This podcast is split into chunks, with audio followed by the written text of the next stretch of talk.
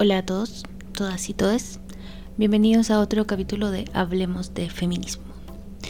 Mi nombre es Ignacia, arroba Nachulmi para cualquier tipo de red social. Y quiero partir pidiendo disculpas porque la verdad es que este mes eh, no grabé. este último mes, en verdad más de un mes, muy pésima, yo, perdón. Em, no grabé es porque, como les contaba en el capítulo anterior, me cambié de Vega. Y si bien no fue un mes terrible, yo sería muy Barça si dijera si fue un mes terrible, sí fue un mes de acomodarme a, otras dinámicas, a otros espacios, a otras cosas. Y ahora que me siento muy acomodada o, que tengo más tiempo, ¿cierto? Y que tengo las condiciones, que estoy solita hoy día, que está lloviendo afuera y que espero que no suene tan fuerte el ruido de la lluvia. Eh, les quería contar que eh, preparé un capítulo y que quiero retomar con fuerza esta temporada de Hablemos de Feminismo y que hablemos de eh, diferentes cosas. Lo primero, o sea, este capítulo, ya vieron el nombre, me siento muy Valeria Luna cuando digo eso. yo también, o sea, yo empecé los podcasts porque escucho otros podcasts y uno de los podcasts que escucho desde hace mucho tiempo es el de las amigas. Em, pero claro, también, ¿cierto? O sea, pueden ver en el título, eh, para mí era muy importante hacer este capítulo y explicar desde mi perspectiva y desde mi propia forma de entender el feminismo, por qué para mí es muy importante que se apruebe la nueva constitución. Entonces, obviamente, hoy día vamos a hablar de eso, ¿no? De la nueva constitución. Obviamente siempre les dejo un abracito a las chiquillas que siempre me saludan y me escriben y me cuentan que les gusta mucho el podcast. Yo agradezco mucho sus mensajes, sus comentarios. Em, incluso agradezco mucho, hoy día me metí a la plataforma donde subo esto y en el último mes han escuchado como 50 personas y es como, pero si no he hecho nada, ni siquiera he promocionado el podcast muy mal pero sigue corriendo y eso me hace muy feliz. No sé si es como el algoritmo de Spotify o la recomendación persona a persona, pero lo agradezco mucho. Obviamente como ahora vamos a retomar la cotidianidad, si usted también quiere mandar saluditos, dejar saluditos, contarme alguna cosa o darme su opinión sobre estos temas o, o ofrecerte, me iba a decir, muy poco vocabulario de sábado, ¿no? O sugerir temas también muy disponible. Yo, que soy el el equipo creativo eh, y, también quien habla, ¿no? Eso, muchas gracias por eso. Eh, Napo, con todos los saludos, las excusas y el tema previo, les cuento que este capítulo se va a tratar sobre la nueva constitución. Lo primero que le quiero contar, porque para mí fue muy importante, bueno, contexto, ¿no? Porque hay compañeras que no son de Chile que escuchan este podcast aunque usted no lo crea. eh, Estamos, ¿cierto? O sea, Chile en este momento está en un proceso eh, bien interesante porque después de un estallido social, a mí me gusta el nombre estallido social, creo que dignifica lo que pasó en octubre del 2019, que vino en una crisis social, que vino en la firma de un acuerdo donde se trató de echar del partido en el que militaba una de las personas que firmó ese acuerdo, que ahora es el presidente de Chile. eh, yo siento mucho cariño por la figura de Gabriel Boric, ¿cierto? No soy fan, pero, pero el loco me cae bien y estoy muy impresionada de cómo se siente tener un presidente que se siente una buena persona. Un presidente que se puede salir a la calle sin que lo linchen o lo maten. Un presidente del que los niños sienten mucho afecto. Y probablemente si yo el loco me lo encontrara en la calle, sentiría un impulso innato en abrazarlo. no sé por qué, me dan a abrazarlo. Pero bueno, en ese contexto, ¿cierto? Que donde han cambiado mucho las cosas en estos años eh, y que ahora tenemos un presidente muy joven, que tiene la misma edad mía, de hecho, yo también tengo 36 años, lo cumplí la semana pasada. Eh, Boric, ¿cierto? Eh, ha sido, yo siento importante porque él firmó el proceso que empezó esta discusión, ¿cierto? Y lo firmó con mucha otra gente. Em, y eso también hizo que nosotros probablemente no termináramos sacando al presidente anterior, el cual no vamos a nombrar, eh, de una pata de la raja. No tengo una mejor forma de definirlo. En ese contexto, ¿cierto? Eh, se empezó a discutir una posibilidad, o sea, se empezó a discutir la forma, cómo se iba a hacer esta nueva constitución. Y se llegó a una resolución eh, quiere hacer una convención constituyente, eh, convención constitucional le dicen ahora, ¿cierto? Imitando otros fenómenos que habían pasado en Latinoamérica y en el mundo. Y eh, así fue como llegamos a los 154 convencionales, eran 155, pero no vamos a decir qué pasó con el 155. Otra historia, no queremos hablar de eso. Eh, una convención paritaria, conformada por la misma cantidad que hombres y de mujeres, ¿cierto? Eso es un hecho inédito y precioso, donde nosotras las mujeres, o al menos yo como mujer, me sentí súper representada por muchas compañeras, como la Bárbara Sepúlveda, ¿cierto? Me emocioné mucho cuando la primera presidenta de la convención fue eh, Elisa Loncón, que es una tremenda referente. Eh, ella hace clases en la universidad donde yo estudié y trabajé mucho tiempo. Eh, y estoy muy. o sea, el orgullo que yo sentí cuando nombraron presidenta Elisa Loncón me cuesta explicarlo. Me cuesta explicar todo lo que lloré ese día.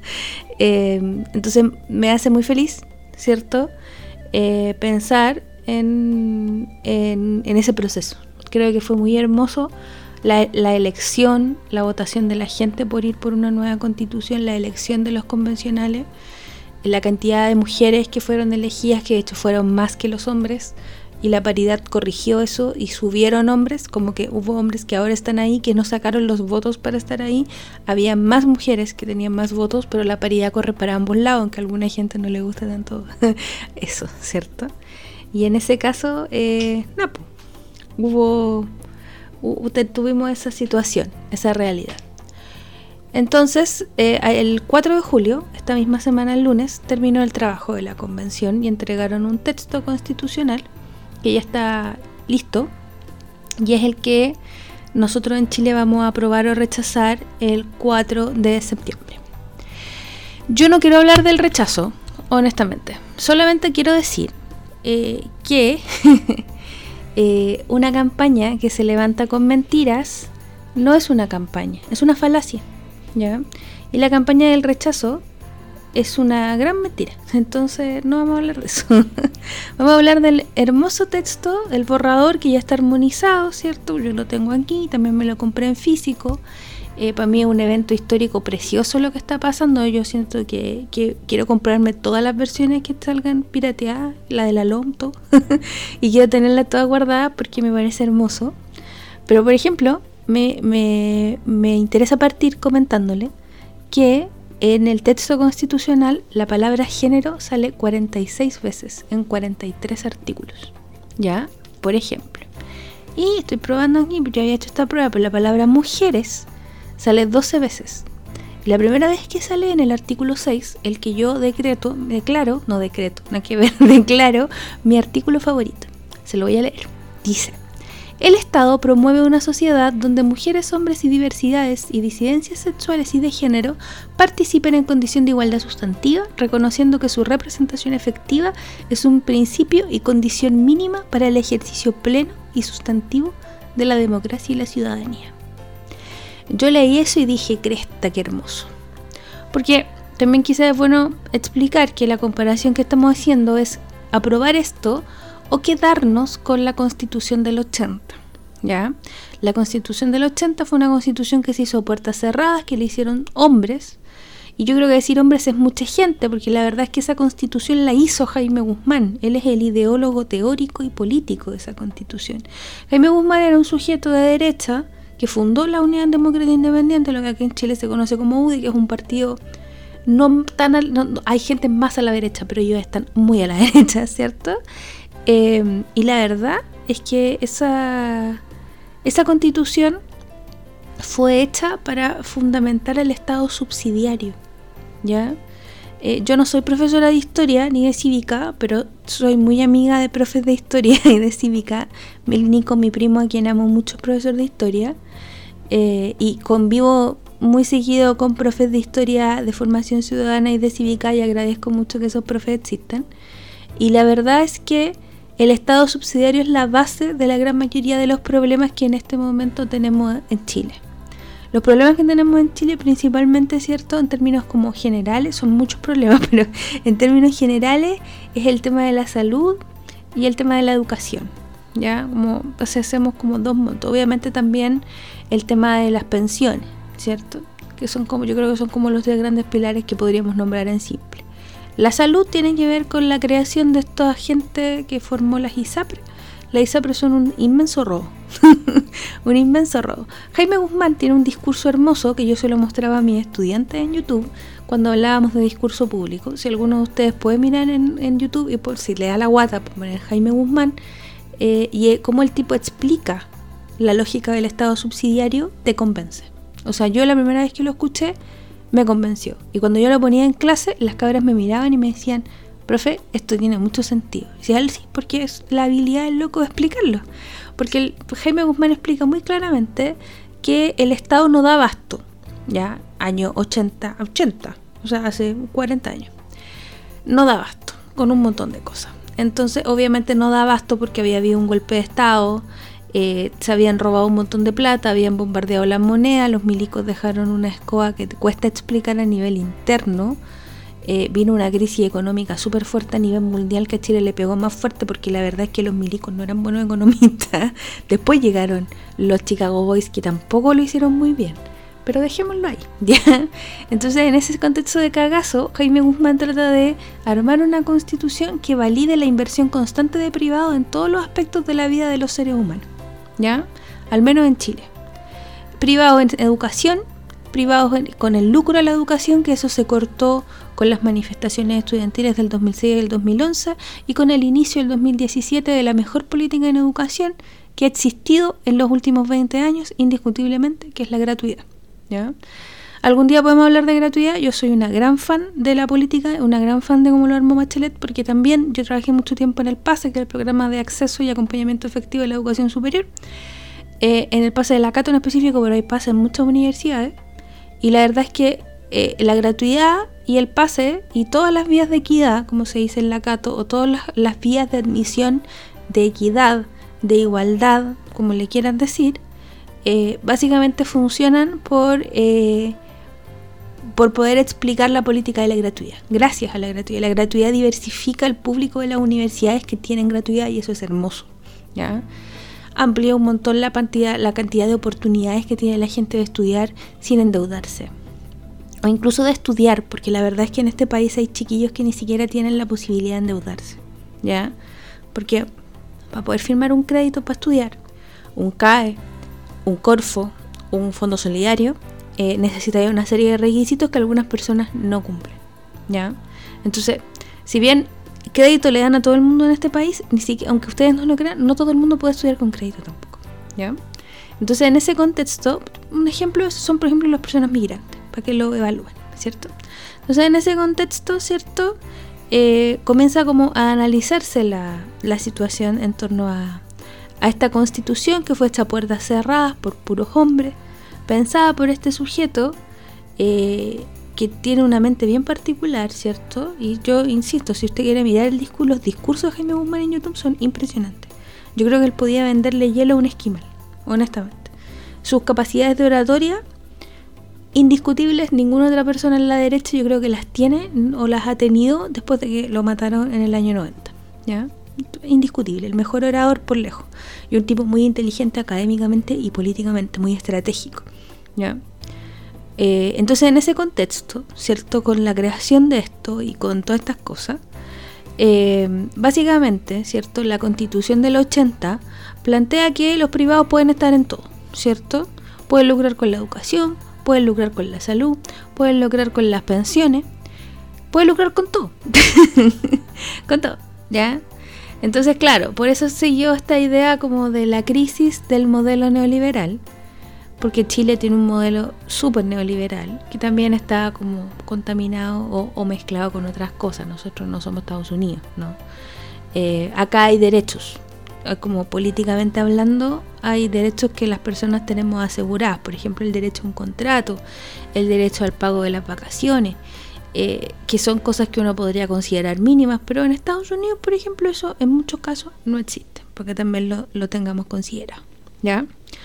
Bueno, en ese proceso, ¿cierto? Yo le quería decir que eh, la constitución, si bien no fue escrita en lenguaje inclusivo, porque probablemente hay gente que hubiera explotado, ¿cierto? Sí considera las diversidades y las disidencias. De hecho, la Constitución parte con esta hermosa frase que me encanta leer que dice, nosotras y nosotros, el pueblo de Chile, conformado por diversas naciones, nos otorgamos libremente esta Constitución, acordada en un proceso participativo, paritario y democrático. Con esa, con esa premisa, ¿cierto? Eh, claro, como yo le comentaba, hay 46 artículos que eh, incluyen género. O sea, no son 46 artículos, porque hay artículos donde la palabra género sale más de una vez. ¿Ya? Son 42, creo, o 43. ¿Ya? Pero hay varios, por ejemplo. El artículo, el capítulo 2, el artículo 25, el inciso segundo, dice el Estado garantiza a todas las personas la igualdad sustantiva, en tanto garantía de reconocimiento, goce y ejercicio de los derechos fundamentales con pleno respeto a la diversidad, la inclusión y la integración. Y el inciso 3 dice, este Estado asegura la igualdad de género para las mujeres, niñas, diversidad y disidencias sexuales y de género, tanto en el ámbito público como privado. ¿Qué más? ¿Qué más necesitas? Está prohibida toda forma de discriminación, en especial cuando se funde en uno más motivos tales como nacionalidad o apatridia, edad, sexo, características sexuales, orientación sexual o afectiva, identidad, expresión de género, diversidad corporal, religión o creencia, raza, pertenencia a un pueblo, un pueblo y nación indígena o tribal, opiniones políticas o de doble naturaleza, clase social, ruralidad, situación migratoria o de refugio, discapacidad, condición de salud mental o física, estado civil, filiación, condición social o cualquier otra que tenga por objeto y resultado anular o menoscabar la dignidad humana, el goce y el ejercicio de los derechos. Con ese hermoso el artículo 25, con estos incisos, se puede armar por fin la ley del discurso de odio, por ejemplo, que es una ley que es muy necesaria. Artículo 27, inciso 1. Todas las mujeres, las niñas, las adolescentes y las personas de las diversidades y disidencias sexuales y de género tienen derecho a una vida libre de violencia de género en todas sus manifestaciones, tanto en el ámbito público como en el privado, sea que provenga de particulares, instituciones o agentes del Estado. El Estado, inciso 2, el Estado deberá adoptar las medidas necesarias para erradicar todo tipo de violencia de género y los patrones socioculturales que la posibilitan, actuando con la debida diligencia para prevenirla, investigarla y sancionarla así como brindar atención, protección y reparación integral a las víctimas. Protección, atención y reparación, ojo, considerando especialmente las situaciones de vulnerabilidad en las que puedan hallarse. Maravilloso. Y así, bueno, no los voy a leer todos, pero amo, por ejemplo, que en el artículo 35, en el inciso 4, se habla de que la educación se rige por los principios de cooperación, no discriminación, inclusión, justicia, participación, solidaridad intercultural, enfoque de género, pluralismo y los demás principios consagrados en esta constitución. Tiene un carácter no sexista, vamos, y se desarrolla en forma contextualizada considerando la pertinencia territorial, cultural y lingüística. Hermoso. Hermoso. ¿No les parece? bueno, por ejemplo, ¿cierto? Bueno, yo quiero hacer énfasis, por ejemplo, también que amo mucho el artículo 40 y con esto dejo de leer porque hay muchos más, pero el artículo 40 también es uno de mis favoritos, que dice, Toda persona tiene derecho a recibir una educación sexual integral que promueva el disfrute pleno y libre de la sexualidad, la responsabilidad sexoafectiva, la autonomía, el cuidado y el consentimiento, el reconocimiento de las diversas identidades y expresiones de género y la sexualidad, que erradique los estereotipos de género y que prevenga la violencia de género y sexual. Es hipo, es para todos, una maravilla. Eh, después, bueno, habla uno, hay un artículo precioso, el 41 y el 42, que quienes son profes probablemente también se emocionen mucho, donde reconoce la labor de los profes, reconoce la libertad de cátedra, la libertad de enseñanza, que eso es precioso, ¿cierto? Entonces, con todas esas cosas, eh, yo creo que yo en lo personal no tengo ninguna razón para decir que esta constitución no me satisface. Claramente no voy a decir que es perfecta, porque no lo es, Porque no existe la constitución perfecta, porque la constitución no es un espacio que, o sea, no es un texto que haya sido hecho para sentirse representado. No es como yo me siento representado, está como cuando le dicen a la gente yo no me siento representado por tu discurso. Quizás la persona nunca quiso hacer sentir representado a nadie. y de verdad la constitución no es para que represente a nadie. No es una mis, no es mis constitución, no es tu constitución. Es una constitución que está hecha para mostrar los principios orientadores de este país, del país que queremos construir, de los próximos 40 años de país. Y en ese sentido yo creo que no hay ninguna razón para rechazar esta constitución. ¿ya? Al menos desde la perspectiva de género y desde el feminismo. Es real que podría ser perfectible. Es real que podríamos haber abarcado más cosas. Es real que tienen que complementarse con proyectos de ley y con leyes. Pero también es real que es mucho mejor que lo que tenemos ahora, que es un tremendo avance y es un principio, un pie fundamental para poder lograr, ¿cierto?, eh, conseguir más y mejores derechos y deberes. Así que en ese contexto, ¿cierto?, no tengo ninguna razón para rechazar. Y me gustaría como saber qué opinan ustedes, ¿cierto? Como mujeres, como disidencias, como feministas, en relación a eso. Como qué, qué les parece, qué cosas las dejan conformes, qué cosas se podrían haber hecho mejor. Creo que esa es una discusión que tenemos que tener. Pero yo en particular creo que nadie que abogue por los derechos de las mujeres podría estar en contra del texto constitucional que se está planteando. Honestamente, eso creo. Veto a saber. Muchas gracias por escuchar. Hablemos de feminismo. Nos vemos la próxima semana, sí o sí, lo prometo. Les dejo unos ronroneos de mi gato que está aquí al lado mío. Y nos vemos la próxima semana en otro capítulo de Hablemos de Feminismo y hablamos también de la Constitución, así que si tiene preguntas y comentarios, bienvenido sea. Un abrazo.